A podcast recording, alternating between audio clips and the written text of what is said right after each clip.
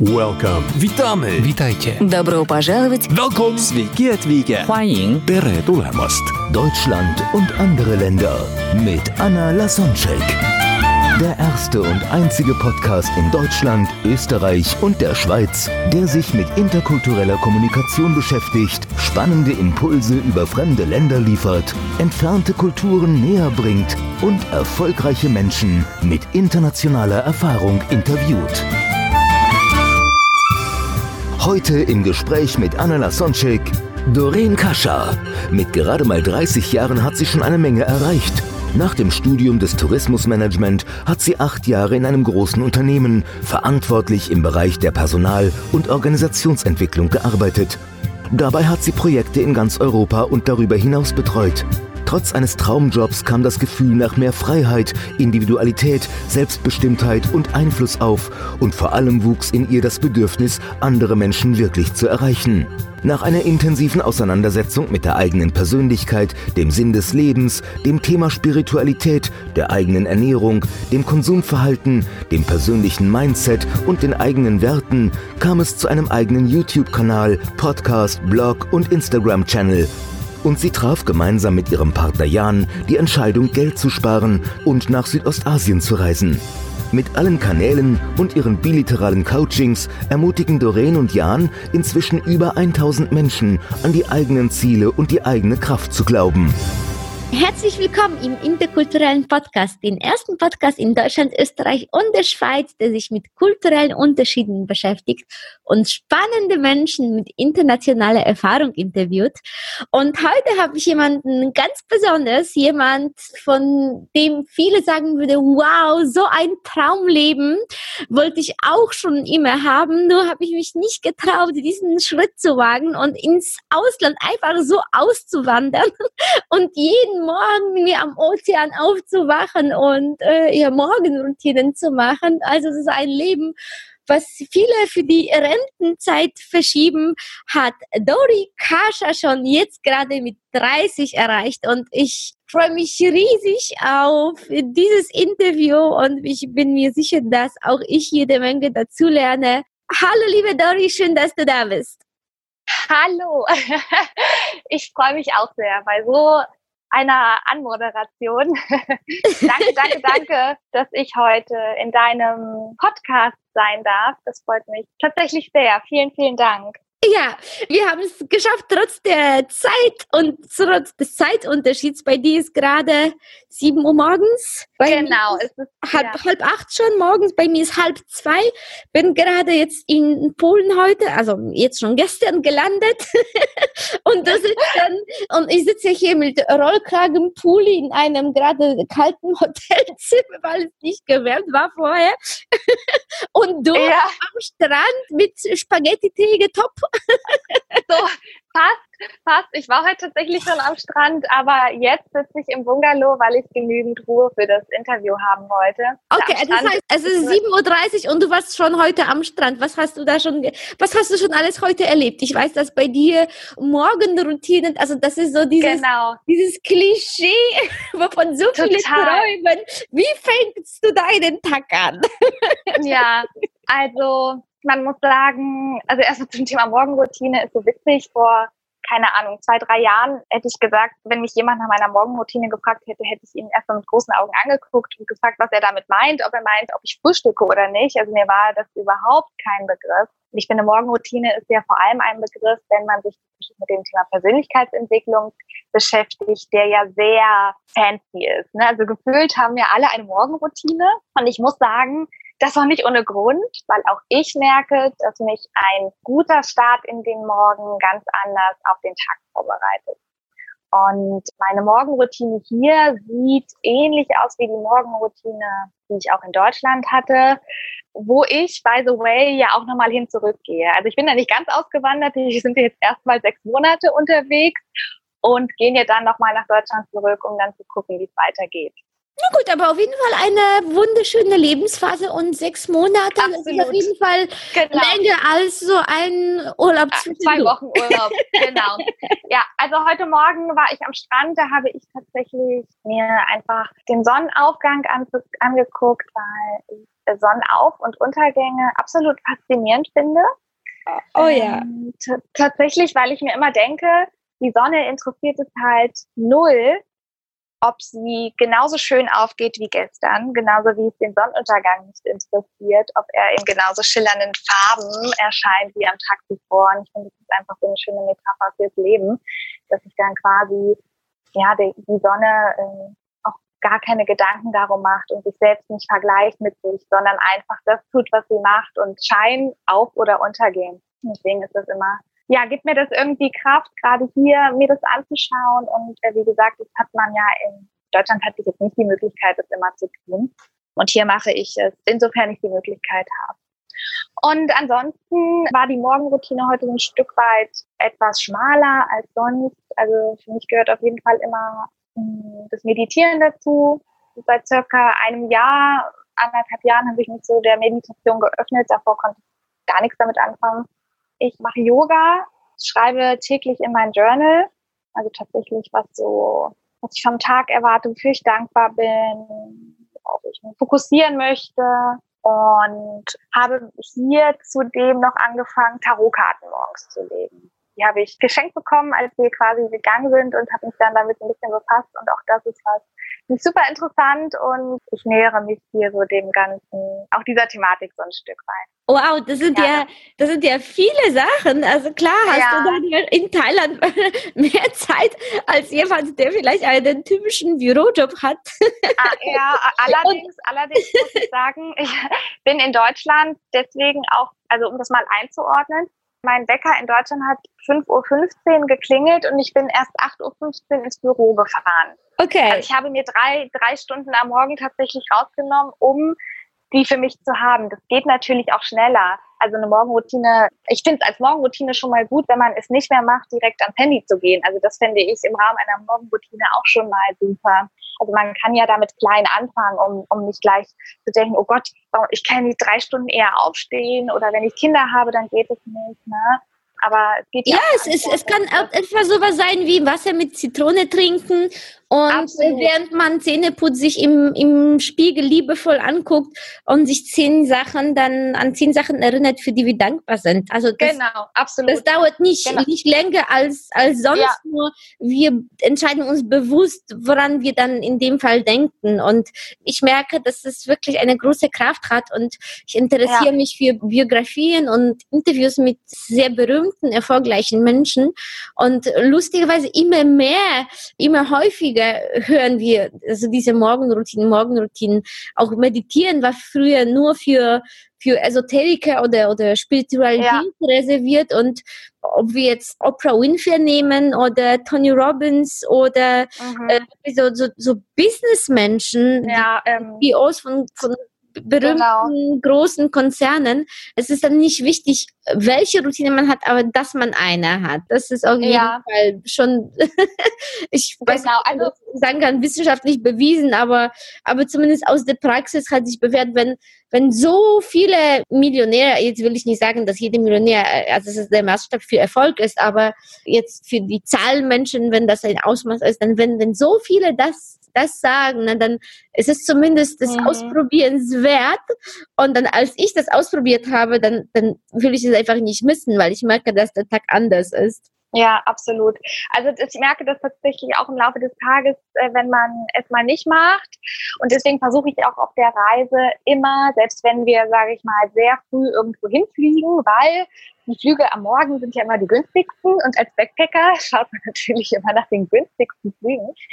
Äh, selbst dann versuche ich zumindest zehn Minuten zu meditieren und eben diese Dankbarkeitsroutine zu machen, wie du eben schon sagtest, einmal im Kopf durchzugehen, okay, wofür bin Ja. ich eigentlich dankbar? Ja. Und ich habe jetzt auch nicht eine wissenschaftliche Studie, die besagt, dass die Morgenroutine wirklich so ein Gamechanger ist. Ich finde aber, wenn man sich den Hintergrund überlegt, macht es durchaus Sinn, weil wenn wir eine Morgenroutine uns aneignen, dann ist es ja nichts weiteres als eine wirkliche Auseinandersetzung mit uns selbst, wie wir uns eigentlich fühlen, wie es uns heute geht, was wir vom Tag erwarten und wir norden uns ja auch gerade mit dem Thema Dankbarkeit auf ein Level ein, was wir sehr hoch schwingt. Also wir gehen ja in eine sehr hohe Energie, oh ja. die wir dann für den Tag mitnehmen. Und wenn wir aufwachen. Ja, man, man kann nicht gleichzeitig dankbar, dankbar sein und sich ärgern zum Beispiel. Genau. genau. So schön, und wenn wir auf und wenn wir aufwachen und wir nehmen direkt das Handy in die Hand, was passiert dann? Was passiert ist, dass wir unsere Aufmerksamkeit hier direkt auf das Außen richten. Also wir schauen hier sofort, okay, was machen eigentlich andere? Wie geht's anderen? Und wenn wir ehrlich sind, wenn ich dann sehe, mal als Beispiel, ich selbst bin unglücklich im Job und jemand anderes postet einen Sonnenaufgang von irgendwo her, dann denke ich mir auch vielleicht, okay, was haben die für ein tolles Leben und ich nicht? Und das ist, finde ich, keine gute, keine gute Energie und mit der man tatsächlich den Tag beginnen sollte. Und ich glaube, dass ich würde, ich würde mir das wünschen, wenn, wenn wenn, wenn es zumindest jeder mal ausprobiert, weil man relativ schnell die positiven Ergebnisse fühlt und auch sieht. Also ja selbst darauf angesprochen wird von anderen, warum man morgens so gut drauf ist. Ne? Ja, oh scheinbar ja. Ist es ja eher, scheinbar ist es ja eher die Normalität, dass man sehr miesmuffelig und griesgrämig beispielsweise ins Büro geht und erstmal lamentiert und sich aufregt und dann äh, angesprochen wird, wenn man irgendwie gut drauf ist, obwohl nicht Freitag ist, sondern Montag, ne? Ja, also wenn ich dich so erlebe, dann kann ich mir vorstellen, dass viele Menschen dich fragen, warum bist du ja. so drauf? Obwohl das in ja. Thailand eine andere Sache ist, aber dazu kommen wir gleich. Na, jetzt genau. zu dem, was du vorher gesagt hast, dass wir uns dann äh, nach dem Leben der anderen orientieren, nicht nach unserem. Es gibt auch ein schönes Ritual von Brian Tracy, auch einen sehr bekannten amerikanischen mhm. Erfolgscoach, der inzwischen schon, ja, glaube ich, 70, 80 ist, auf jeden Fall. Er hatte mal eine Challenge gemacht, die ich auch sehr gerne genützt hatte, 30 Tage lang, jeden Tag sich acht bis zehn Zielen, je nachdem, wie viele Lebensbereiche wir haben. Also da gibt es so ein Lebensrad mit acht Lebensbereichen. Mm, ja. Die Familie, ja. Freunde, finanzielle Karriere, Gesundheit, Erholung, Spaß und äh, Spiritualität oder Sinn des Lebens, je nachdem, wie man es nennt. Und in jedem von, von diesen Bereichen so ein Lebensziel. Und die Aufgabe ist einfach jeden Tag die, die acht bis zehn Ziele aufzuschreiben. Am besten mhm. nicht gucken, was wir dann am, am Tag davor geschrieben haben, weil es kann sein, dass sich dann unsere Ziele plötzlich ändern, wenn wir einfach das jeden ja. Tag neu formulieren, was wir wollen. Und dann können wir auch vergleichen, was haben wir am ersten Tag aufgeschrieben und was am 30. Und als ich die Übung gemacht habe, das war so unglaublich, wie schnell ich die Ziele dann erreicht hatte, weil das war so wie, ich habe mich jeden Tag daran erinnert, was will ich? und das war dann, anstatt von fremden Bildern von, auf Facebook von jemand anderen, habe ich das mir sozusagen eigene Bilder im Kopf gemacht. Was ist meins, ja?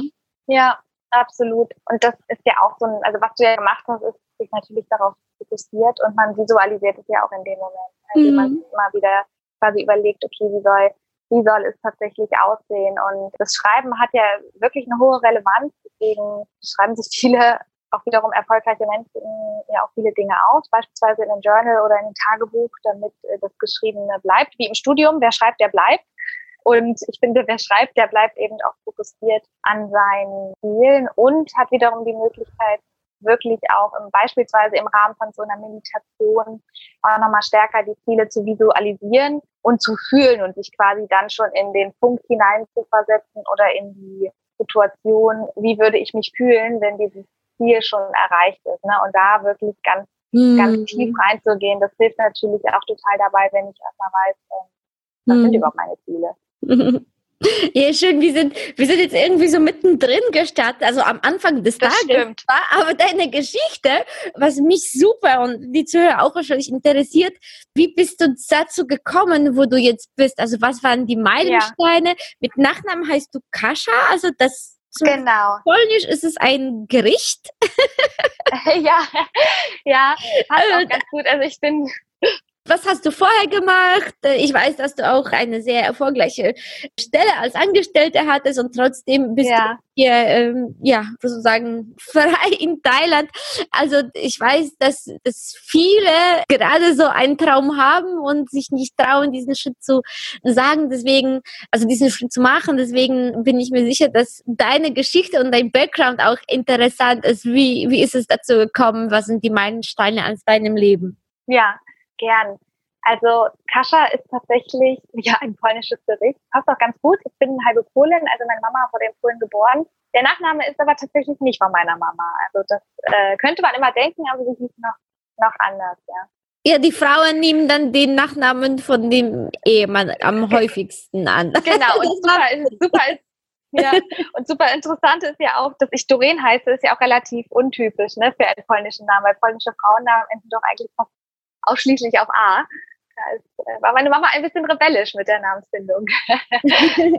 genau, also wenn man mal zurückguckt, du sagst es schon, ich war in, in einem Job, also ich war angestellt in einem großen Konzern. Das heißt, also deine Mama kommt aus Polen, aber du bist in Deutschland ja. geboren. Mhm. Genau, ich bin in Deutschland geboren, ja habe dann, ich glaube, da müssen wir nicht anfangen. Ich war normal in der Schule, habe mein Abitur gemacht, habe studiert, was ich damals so ein Stück weit schon schwierig fand, weil ich gar nicht so richtig wusste, okay, was möchte ich überhaupt studieren und bin vor dem Studium schon mal ins Ausland gegangen. Dann Als interkulturelle Trainerin, natürlich, da, da interessieren ja. mich solche Kleinigkeiten, ja. aber schon. Ja. Hast du dich damals irgendwie anders gefühlt, weil du gerade aus einem Elternhaus kommst, wo ein Elternteil dann nicht aus Deutschland kommt? Hast du da eine oh. Prägung oder Einfluss empfunden, also in der Schule oder in deiner Erziehung? Oder hast du dich teilweise anders gefühlt? Gab es da oh. etwas, wo, wo du merkst, das hat das, dass es dich geprägt hat, dass deine Mama gerade Polen war? Ähm, ich überlege, ich glaube, teilweise ist es natürlich so, dass in Polen ist natürlich eine hohe Religiosität vorhanden. Ganz viele Menschen sind eben getauft oder römisch-katholisch getauft und dadurch, dass wir auch oft Urlaub in Polen gemacht haben und ich natürlich auch getauft bin, da sicherlich nochmal so eine besondere Verbindung äh, zur Kirche und zu Gott, obwohl ich sagen muss, dass ich da mein Bild etwas geändert hat, auch in den letzten Jahren. Aber das habe ich sicherlich schon mehr wahrgenommen, dadurch, dass andere Freunde von mir eben nicht getauft waren und nicht religiös so stark erzogen wurden, hatten sie beispielsweise eher eine Jugendweihe und ich dann eine Firmung. Und ich fand das als Kind dann total blöd, ehrlich gesagt, dass andere so eine tolle Jugendweihe haben und irgendwie zusammen Party machen und ich habe dann so eine öde Firmung, also so habe ich damals halt gesehen. Das würde ich sagen, hat sich schon immer durchgezogen, dass, dass das so ein bisschen ja, das heißt, du hast dich dann in dem Moment so anders gefühlt und, und ja, etwas machen, worauf ja. du keine Lust hast, weil eben das sie so wegen der Kultur gehört. Also oft ist es genau. gerade das genau. Problem, das ist meine Aufgabe gerade, den Menschen zu zeigen, naja, mach das, was du persönlich für richtig hältst, was zu deiner Persönlichkeit, zu deinen persönlichen Werten passt und nicht, was die Nachbarn sagen oder was, weil du Angst hast, irgendwie was, was die Gesellschaft von dir hält, wenn du gerade nicht mitmachst. Ne? Also inzwischen zum Ja, also ähm, genau haben wir einfach das Jahrhundert und sind da sehr frei und können ja. unser Leben frei gestalten. Und das Problem ist einfach, dass wir uns das teilweise nicht trauen oder wir uns der Einfluss der Kultur gar nicht bewusst sind. Genau. Also das ist sicherlich auch so und da würde ich, also das ist ja auch das, was ich gemacht habe, im Erwachsenenalter mehr darauf zu schauen, was möchte ich ist, finde ich, als Kind und Jugendliche ist es natürlich nochmal eine andere Hausnummer, da so stark hinterzustehen und das zu machen ja, und dann zu sagen, ich möchte jetzt beispielsweise lieber eine Jugendweihe haben und keine Firmung. Jetzt nur mal als Beispiel, weil wir das gerade besprochen haben. Mhm. Ne? Okay, gut. Aber das war, genau, aber das war ja nicht schlimm. Also das war ja alles gut so, wie es war im Endeffekt. Aber ich würde sagen, das ist so der einzige Unterschied. Sonst habe ich es nicht so extrem wahrgenommen. Mhm. Vom Essen her. Wir haben halt manchmal andere Sachen gegessen und die sind ja immer sehr lecker, weil die Polen kochen ja gut, ne? genau. Und vielleicht noch ein bisschen ja. von der Gastfreundlichkeit. ja, ja, das stimmt, das stimmt, ja. Nee, genau. Das ist ja das Typische. Ah. Okay, und dann hast du studiert, hast du dann erzählt? Ja, ich habe äh, studiert. Bevor ich studiert habe, bin ich ins Ausland gegangen. Ich habe äh, fünf Monate in Bulgarien dann gewohnt oder gelebt und nochmal zwei Monate auf Teneriffa und habe dort äh, tatsächlich in einem Club gearbeitet als Entertainerin. Also ich habe getanzt, gesungen, mich um die Kinder äh, gekümmert und äh, so das war eine ganz tolle Zeit. In einem, in einem so All-Inclusive-Club, wie ich mir das Genau. Kann. Okay? Ja, ja, genau, so ganz klassisch. Und also das, das zeigt schon dein, dein Abenteuerlust, deine Kommunikationsfähigkeit, ja. das Offene. Absolut, ne? Weil wenn man mit 18 dann steht und du kriegst ein Mikrofon in die Hand und es wird gesagt, so, jetzt äh, Dori, moderier mal die Menge hier an und denkst, oh Gott, okay. Ja, also das hat tatsächlich geprägt, was das Thema Kommunikation, Smalltalk und so weiter angeht. Das war schon ziemlich, eine ziemlich gute Schule genau, dann habe ich mir gedacht, ich, also ich wusste nicht, was ich, was ich studieren will, ganz einfach. Ich hatte da wirklich Probleme, was zu finden. Und manchmal nimmt man ja dann das Naheliegendste und nicht vielleicht das äh, unbedingte Herzensthema. Und ich habe mich dann, da ich im Tourismus gearbeitet habe, dafür entschieden, äh, Tourismusmanagement zu studieren und wollte ursprünglich eher in die soziale Richtung gehen oder vielleicht auch Psychologie studieren. Ja, und es war dann am Ende Tourismusmanagement und das Studium war okay. Also ich war nie so eine, ich habe hab nie wirklich gern studiert. Ich war relativ froh, als ich dann in der Regelstudienzeit durch war und bin über mein Bachelorpraktikum tatsächlich dann zu dem Unternehmen gekommen, in dem ich dann auch die nächsten acht Jahre verbracht habe und bin im Personalbereich eingestiegen, habe als Aushilfe erst gearbeitet, dann habe ich relativ administrative Personalarbeit gemacht, also Verträge geschrieben, Vertragsverlängerungen, mich um Elternzeit, Mamis gekümmert und so weiter.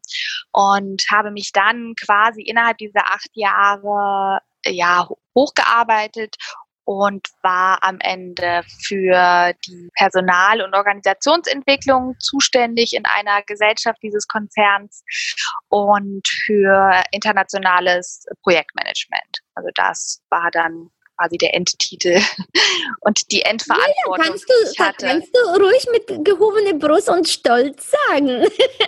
ja, genau. Also das war, das war auch eine, tatsächlich eine ziemlich verantwortungsvolle Situation, weil wenn wir darauf gucken, was ist eigentlich wichtig, dann ist natürlich wichtig, gute Mitarbeiter im Unternehmen zu halten und sie entsprechend auch gut auszubilden. Das heißt, so eine Personalentwicklungsfunktion ist sehr wichtig, weil nachdem wir Geld für das Recruiting ausgegeben haben, wollen wir ja nicht die guten Leute schnell verlieren, weil sie das Gefühl haben, dass sie im Konzern keine oder im Unternehmen keine Entwicklungsmöglichkeiten haben. Und mhm. oder oder dass sie gehen, weil sie keine gute Führungskraft haben, ist ja auch äh, mit der Kündigungsgrund Nummer eins. Ne? Habe ich mich natürlich darum gekümmert, dass die Führungskräfte gut ausgebildet sind und gut mit ihren Mitarbeitern umgehen, das Team zielorientiert führen, aber auch natürlich, dass sich Mitarbeiter äh, wohlfühlen und das tatsächlich auch das Gefühl haben, dass sie die Potenziale und Talente ausleben können und sich weiter, ja, die Möglichkeit der Weiterentwicklung haben. Ja, genau. hängt es damit zusammen, dass, äh, dass wir also von damals äh, dann zu einem Art Arbeitnehmermarkt gewechselt haben und dass es immer wichtiger ja. ist, die Mitarbeiter zu halten, weil auch mit Generation Y, wenn jemandem etwas nicht gefällt, dann wechselt die Person. Ja, absolut, ne? Mhm. Absolut, ich sehe es ja bei mir. Ich meine, ich habe ja für mich auch beschlossen, dass ich eigentlich nicht mehr in dieses, in diesen 9 to 5 Job arbeiten möchte und habe ja für mich auch die Entscheidung getroffen und zu gehen. Und das war, also meine Chefin hat hervorragend reagiert. Ich habe mit ihr immer noch ein extrem gutes Verhältnis. War natürlich aber auch traurig, dass ich gegangen bin, ne? einfach weil damit auch eine gewisse Kompetenz aus dem Unternehmen ja rausgeschieden ist und auch ja, vielleicht eine Persönlichkeit, die man gern im Team hat. Ja. Mhm. Aber so ist es, deswegen ist es genauso wichtig, auch für Unternehmen, sich den ganzen Anforderungen und Bedürfnissen der neuen und nachkommenden Generation einfach wirklich mhm. gut anzupassen. Und einige große Unternehmen machen das ja auch schon sehr vorbildhaft. Also wenn ich da mal an Google denke, die unterschiedliche Arbeitsräume auch zur Verfügung stellen. Also nicht nur das klassische Büro, sondern auch andere Kreativräume, um beispielsweise mal an einem Konzept zu arbeiten, dann geht das ja schon in eine gute Richtung. Ne? Hm. Ja, du hast ja vorher auch internationales Personalmanagement genannt. Das ist natürlich für mich auch super spannend als interkulturelle Trainerin. Ja. Was, was hast du da für dich mhm. gelernt oder gemerkt oder ist, ist dir etwas Besonderes aufgefallen, ja. wenn du den internationalen genau. Vergleich machst? Also es war internationales Projektmanagement. Ich war quasi dafür verantwortlich, eine neue Mitarbeiterbefragung im ganzen Konzern einzuführen. Zusammen mit zwei englischen Kolleginnen habe ich in einem kleinen Projektteam gearbeitet und wir waren eben zu dritt dafür verantwortlich, diese Mitarbeiterbefragung für rund 45.000 Menschen auszurollen. Puh. ja. Genau, und das Ganze in einem ziemlich knackigen Zeitraum. Also das äh, ist ja manchmal im Konzern so, die Mühlen malen erst langsam und plötzlich malen sie total schnell und äh, man ist dann so ein bisschen in der Verantwortung, das entsprechend auch äh, gut äh, und richtig umzusetzen. Und es war ein sehr, sehr, sehr intensives Projekt. Das hat mich auf jeden Fall auch in meiner, sage mal, beruflichen Entwicklung stark geprägt. Man muss sich vorstellen, wir haben das also wir waren zu dritt natürlich das Projekt Team, hatten aber in den einzelnen Ländergesellschaften wiederum Personen, die dann dafür verantwortlich waren, in ihrer jeweiligen Gesellschaft quasi das, was wir sagen, weiterzugeben und durchzuführen. So. Und dann hattest du bestimmt auch gemerkt, dass in verschiedenen Ländern das unterschiedlich genau. übersetzt wird. und das heißt, wir hatten uns so organisiert, dass wir wöchentlich zusammen mit der, der, dem Dienstleister, der uns noch unterstützt hat, einen Call hatten mit allen Koordinatoren der einzelnen Ländergesellschaften. Das heißt, dann waren wir drin plus 40 Koordinatoren. Und die kamen eben alle aus unterschiedlichen Ländern. Also wir hatten Polen dabei, äh, Russland, Spanien, Portugiesen, Norweger, Schweizer, Österreicher. Also es war wirklich das komplette Potpourri an, äh, wir hatten auch eine Konzerngesellschaft oder eine Gesellschaft in Indien, also wir hatten auch indische Koordinatoren mit dabei. Ja, und das ist natürlich enorm. Ne? Also man merkt erstmal dann auch in der Zusammenarbeit, wenn man äh, sich äh, bilateral mit den, mit den Koordinatoren austauscht, wie unterschiedlich die Wahrnehmung ist von Deadlines. Oh. also die Deutschen sind ja manchmal sehr darauf bedacht, eher fünf Minuten eher abzugeben oder einen Tag eher als einen Tag zu spät. Aber so eine Deadline äh, kann auch mal ganz flexibel gehandhabt werden, so wie in Thailand Zeiten auch etwas anders gesehen werden. ja, flexibler. Ne? Oder, oder, genau. oder wir leben einfach mehr im Hier und Jetzt. Und dann absolut, ist, absolut. Ist die, ja. die Zahl nicht so wichtig. Wenn, wenn es nur das Jetzt gibt, na dann ist es egal, welches Datum, weil es zählt nur das Jetzt. ja, abs absolut. So, so sehe ich es ja. Ich finde die Einstellung ja sehr schön. Wenn man allerdings in einem Projektteam arbeitet, wo man tatsächlich eine Deadline hat, die äh, sehr, sehr viel betrifft und eine hohe Management-Intention, dann ist es dieses Leben im Moment relativ schwierig auszuhalten, weil man natürlich darauf bedacht ist, alle Ergebnisse immer zeitnah einzusammeln, um am Ende das Endziel zu erreichen. Ne? Also das war halt da, da tatsächlich äh, eine sehr spannende, herausfordernde Zeit, aber auch, muss ich sagen, wenn, wenn ich wirklich Calls hatte mit den anderen Ländern, Gesellschaften, einfach eine unheimliche große Dankbarkeit, die mir entgegengebracht wurde, wenn ich mir echt die Zeit genommen habe, nochmal zu erklären, was eigentlich gefragt ist, nochmal ein Template durchzugehen, nochmal eine Excel-Liste durchzugehen. Also das war schon sehr schön, wie viel Wertschätzung mir in der Zeit auch entgegengebracht wurde. Ja. Da hacke ich aber sofort nach, weil du das gerade ja. geschildert hast. Also du kennst diese deutsche strukturierte Art und Weise. Du warst selbst ja. in der Position, wo du von anderen verlangt hast, auch sich an Deadlines zu halten und dich vielleicht dann teilweise mhm. geärgert hast oder ja, wenn, wenn die gerade das nicht gemacht hatten. Und jetzt lebst du ja gemütlich in der Zeitlosigkeit in Thailand. Ja. Merkst du, dass sich da bei dir auch was geändert hat? Hast du da jetzt mehr Verständnis für das andere? Weil das ist so ein typischer Vorwurf von den Deutschen, die im internationalen Kontext arbeiten, dass, dass, dass gerade ja. Länder den Deutschen Meinung nach nicht mit der Zeit umgehen können und gerade die anderen halten das äh, auch von den Deutschen, dass sie da irgendwie zu, zu verspannt sind. Also ja was heißt das schon? Wer, wer, geht besser mit der Zeit um? Wie hast du bei dir eine Veränderung wahrgenommen oder wie, wie, wie siehst du das mhm. jetzt? Also ich habe das, muss ich sagen, damals schon immer versucht, aus dem anderen Blickwinkel zu sehen und habe deswegen eigentlich immer zum Hörer gegriffen. Also ich habe lieber telefoniert, als irgendwie eine bitterböse Mail geschrieben und zu sagen, ich brauche das aber jetzt oder bis morgen, sondern ich habe eigentlich immer angerufen und gefragt, ob es Probleme gibt, ob ich irgendwie unterstützen kann, ob wir das zusammen bewältigen. Also schon da versucht sehr unterstützend zu sein und nicht im, äh, quasi nur mit der deutschen Brille drauf zu gucken und zu sagen, ja, deswegen okay, hattest du warum, die Stelle, also ne? diese interkulturelle Kompetenz im Blut. Genau, genau, richtig. Und hier muss ich natürlich sagen, ist das ist was ganz anderes. Also da kann ich auch ein paar Geschichten schon zu erzählen. Ja, gerne. Die, die, die, die Thailänder, wir sind hier jetzt äh, drei Monate in Thailand, dann fliegen wir nach Vietnam und am Ende sind wir nochmal auf Bali. Das ist jetzt so die, den Travel-Plan, den wir haben. Oh, und den Kambodscha. Also es gibt einen Plan. genau, es gibt einen, das ist, das, äh, ist, das ist die deutsche Seite schon in dir. ja, ja, das, es gibt einen Plan tatsächlich, was das angeht schon. Also ganz, aber man muss auch sagen, weil wir ein bisschen mit dem Visa natürlich im Ausland immer gucken muss, weil wir nicht überall ohne, also immer bleiben können. Ne? Man hat ja gewisse Visa-Beschränkungen, an die man sich auch halten muss. Ja, was, was in Thailand halt total interessant ist und uns ganz oft auffällt und also Jan und ich, mein Partner und ich da auch extrem viel drüber reden, ist wirklich eine ziemlich große Gelassenheit mit allen Themen. Also sei es darum, wenn es heißt, dein Bus zur Fähre holt dich um 12 Uhr ab dann braucht man bis mindestens 12.30 Uhr, wenn er noch nicht da ist, sich gar keine Gedanken zu machen, dass der Bus nicht mehr kommt.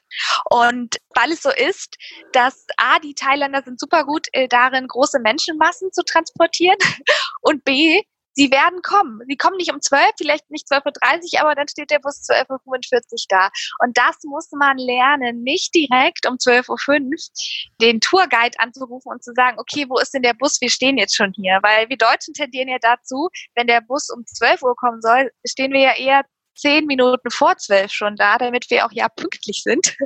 Und ja das lehrt einem halt total entspannt zu sein hier und wirklich ja. darauf zu vertrauen, dass sie kommen. Oder wir sehen auch oft Menschen, die einfach, wir haben letztens gesehen äh, Bauarbeiter, die haben an einem Haus gebaut und äh, der eine äh, hat quasi gerade was am Dach gemacht und wir haben ihn arbeiten sehen, als wir, ähm, ich weiß nicht, wo wir hin wollten. Jedenfalls wollten wir irgendwo hin und sind dort lang, lang gegangen. Danach sind wir zurückgekommen und es war wiederum um, so um die Mittagszeit und sehen, dass er halt oben auf dem Dach einfach schläft. Also er hat quasi die Mittagspause genutzt, um sich einfach mal hinzulegen und auszuruhen und zu schlafen. Wo ich auch zu Jan sagte, stell dir das mal in Deutschland vor. Also in welchem Job schlafen die Leute einfach mal so in ihrer Mittagspause? Ich, äh, außer vielleicht vielleicht Ärzte oder Dach so, ne? Dazu. genau, auf dem Dach. Und es war, also er hätte, wenn er sich bewegt hätte, wäre echt äh, runtergeplumpst, weil das war noch nicht, also es war noch keine, kein Geländer oder Balustrade oder sowas da. Und ich sagte, ja, so crazy, er liegt da einfach und pennt, er hat gar keine Angst runterzufallen. Ach, wie schön, dass du äh, sagst. Ne? Da, da, erinnere ich mich gerade an eine Story, als ich in Thailand war. Das war gerade in der Zeit, wo ein Drittel Thailands überschwemmt war, gerade an dem Tag, als ich da mhm bin, sind dann Menschen gestorben und, und äh, mein, meine Unterkunft auf Kopangan inklusive ja. alles überschwemmt und ich bin in Bangkok stecken geblieben. Und dann okay. ich zu der Stelle, also ich checke den aber trotzdem aus. Also ich habe geplant auch, ich hatte einen Plan, das ist schon meine deutsche Seite. Ja. ja. Also zwei Tage in Bangkok und dann äh, in den Süden äh, habe ich äh, Flug gebucht. Naja, die Flüge sind nicht mehr geflogen, aber ich hatte ja meine Unterkunft gebucht, wunderschön mit Meerblick, ein Zimmer. Ich hatte nicht so wie du sechs Monate Zeit, sondern nur zehn Tage in Thailand. Mhm. Also, äh, naja, dann wusste ich, nach zwei Tagen geht's da einfach an, an meine Trauminsel, wo ich dann ein Buch am Strand lesen wollte. Ja, die Flüge gingen nicht mehr, also habe ich mir dann äh, ausgedacht, dass ich dann mit einer Fähre komme. Also check ich dann, äh, habe ich Ticket online gebucht. Äh, ich checke dann aus dem Hotel ausgehe zu der Stelle, wo die, wo die Pferden abführt und es heißt, ja, die Pferd fährt nicht, weil da noch Sturm ist. Ähm, hm. Obwohl ich da gerade an, an dem Tag morgen dann angerufen habe auf der, an der Unterkunft und alles, ob alles okay ist und ob ich da kommen kann. Ja, ja, alles wunderbar, alles wunderbar. Hm. Und dann, äh, dann an der Fährestation habe ich erfahren, nein, also man kann da gar nicht an die, zu der Insel momentan noch kommen. Da dachte ich mir, warum hat mir die Dame das am Telefon von der Insel dann nicht gesagt, ja? Ja, ja, ja. ja und da, die meinten, aber am nächsten Tag, äh, alles gut, am nächsten Tag soll ich kommen. Und dann ich schon mit, ich weiß nicht, wo meine interkulturelle Kompetenz geblieben ist in so einer Krisensituation.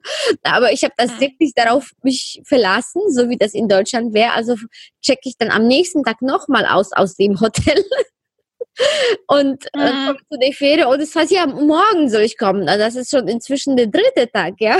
Oh Mann. Und, und, ja. und die Geschichte hat sich dann wiederholt und nach fünften, fünf Tagen habe ich gesagt, jetzt, jetzt reicht's, ja. Und äh, äh, das ist dieses, dieses Trösten, Trösten und wie du sagst, so mit, mit der Zeit, äh, also es ist einfach, also morgen heißt einfach alles andere, nur nicht heute, ja.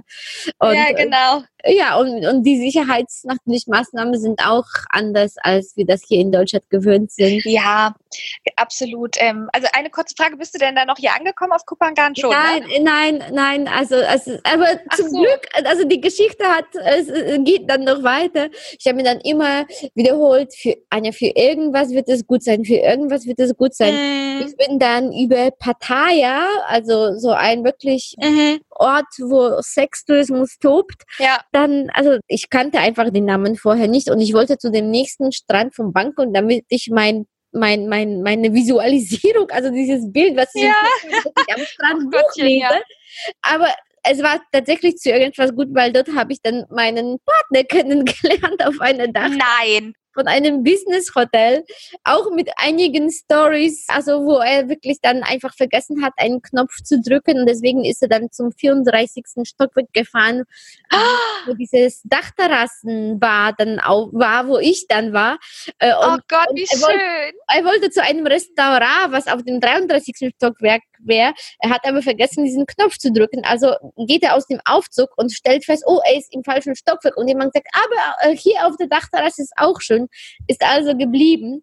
Also das ist wirklich so wie, wie Schicksal. Und, und weil ich mir das so gedacht habe, für irgendwas wird es gut sein. Und natürlich trotzdem gut gelaunt da auf der Dachterrasse stand. Trotz allem, also ich habe natürlich äh, die Unterkunft auf Kopangan war dann futsch. Ich habe gedacht, ich betrachte das als Spende für die Flutopfer und, und ähm, ja. was Neues. Also wirklich immer, immer Kopf nach, nach oben und immer vorwärts. Und das habe ich wie Mantra wiederholt, für irgendwas wird es gut, das für irgendwas wird es gut sein. Aber, aber als ich dann zum dritten Mal zu der Fährestation gegangen bin und, und ich immer noch, und die mir zum dritten Mal gesagt haben, am nächsten Morgen, dann dachte ich mir, Anja, an sich, also wie bescheuert bist du? Warum lässt, warum glaubst du denen das so? Ja, und dann habe ich gesagt, jetzt reicht. Ja. Jetzt fahre ich einfach zu dem nächsten Strand und so bin ich dann unglückliche, glücklicherweise in Pattaya gelandet und es war wirklich zu irgendwas gut.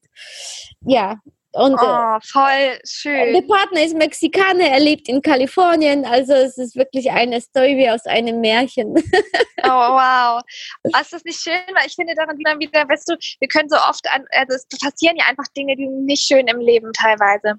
Wir können ja nicht alles, alles immer visualisieren und genauso tritt es ein.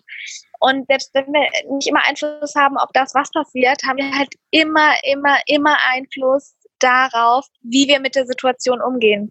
Und so wie du versucht hast, das Beste draus zu machen und trotzdem irgendwie gut gelaunt dort oben auf dieser High, äh, Rooftop-Bar zu sein. Genau deswegen hast du ja jemanden angezogen, der auf dem gleichen Level, Energielevel war wie du, weil hättest du vielleicht mhm. da gesessen, total abgenervt und alles blöd und so weiter, hättet ihr vielleicht in dem Moment auch gar nicht connected, obwohl ihr ja, euch irgendwie in der Nähe gefunden bestimmt, habt. Ne? Bestimmt nicht. Und Morgen geht es weiter im Gespräch mit Doreen Kaschar.